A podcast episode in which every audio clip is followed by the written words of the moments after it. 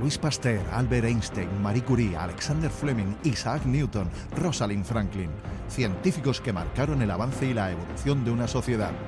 En Onda Cero, región de Murcia, les hablamos de los proyectos más innovadores que desarrollan los investigadores de nuestra región. Más conocimiento. De la adicción a los opiáceos hablamos hoy en nuestro espacio de investigación. La doctora Cristina Núñez aborda la adicción a estos fármacos, estas sustancias, en una charla que se celebra esta tarde a las seis y media en la sala de ámbito cultural del El Corte Inglés. Eh, profesora Cristina Núñez, muy buenas tardes. Muy buenas tardes. Bueno, charla dentro del ciclo La Universidad de Murcia y la Cultura Científica, titulada Los opiáceos de analgésicos a la droga de una sociedad enferma.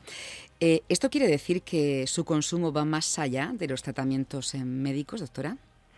Eh, bueno, vamos a ver, el consumo em, eh, de los opiáceos desde sus inicios, eh, como fármacos hace casi 200 años, se sabe que puede conllevar el riesgo de adicción y se ha hecho un uso lúdico de los opiáceos desde prácticamente desde que se conocen y antes de eso del opio.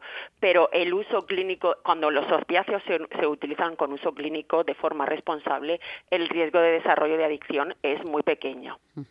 Eh, una sociedad enferma debido a su adicción. Eh, eh, ¿Hay personas que son más propensas a, la adicción que, que otras? ¿Tiene que ver algo la genética?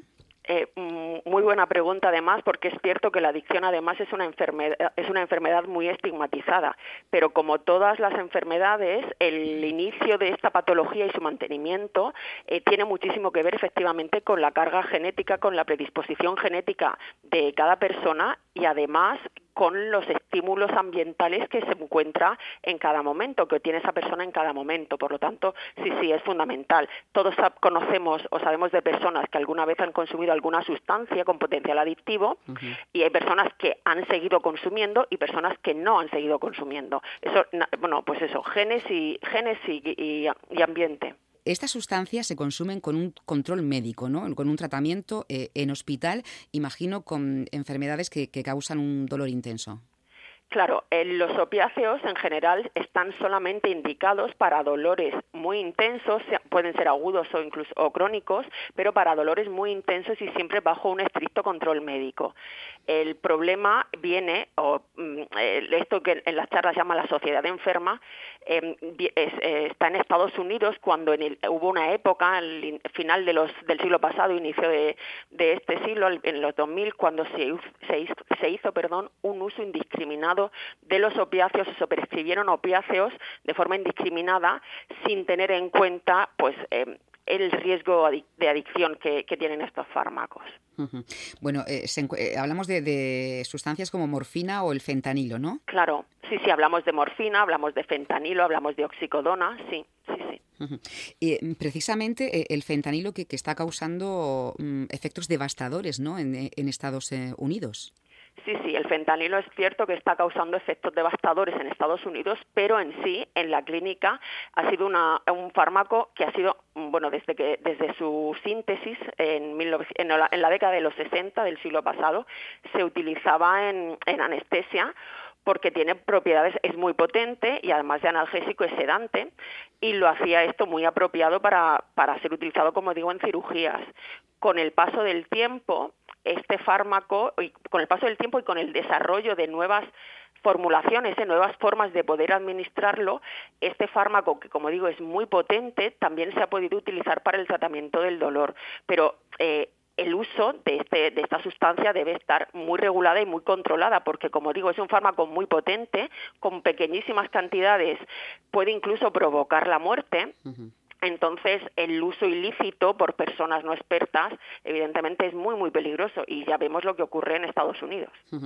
Eh, la morfina, el fentanilo, que son los más eficaces ¿no? para tratar el dolor de, intensidad alta, eh, pero mm, en el caso de, pacientes que son tratados eh, con este tipo de, fármacos, a pesar de estar bajo control médico, ¿hay personas que lo tienen que, seguir consumiendo a lo largo del tiempo?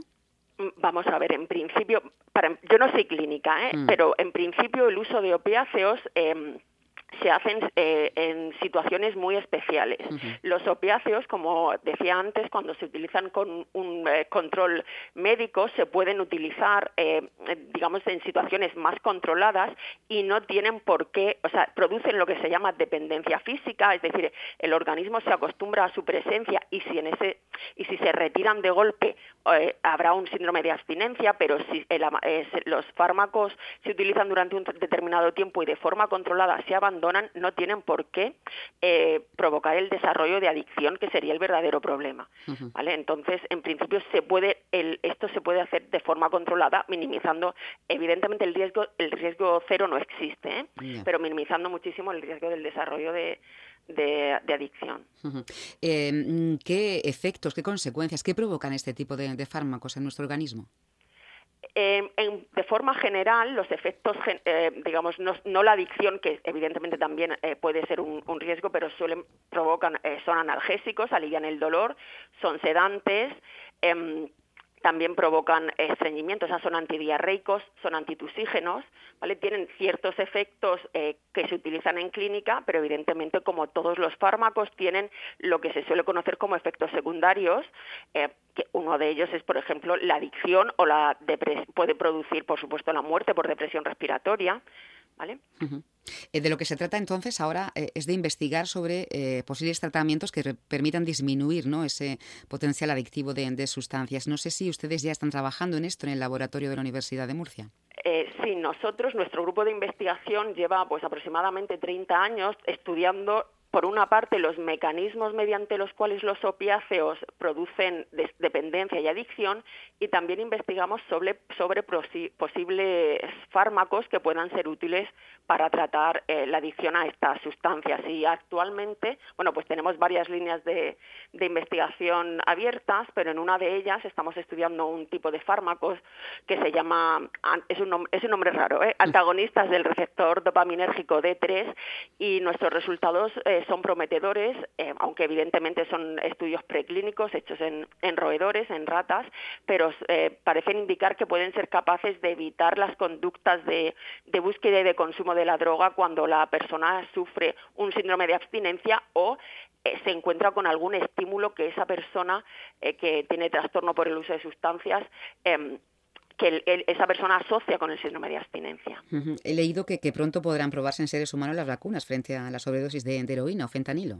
Eh, sí, eh, eso he leído yo también porque es verdad que las vacunas no son nuestro nuestro campo de, investigación, nuestra área de investigación, pero sí parece ser que hay em, se están desarrollando vacunas para, para administrar a personas que, mm, eh, que, tienen este trastorno por, por, consumo de opiáceos para evitar que si recaen o si vuelven a consumir tengan de nuevo esa sensación eh, gratificante y por lo tanto de esta manera evitar o quitarle eh, peso emocional al consumo y evitar que vuelvan a que se repitan esos consumos de, opiáceos. Bueno, entonces desde la Universidad de Murcia están trabajando ¿no? en esos fármacos que sean potentes contra el dolor, ¿no? pero que no produzcan esa adicción.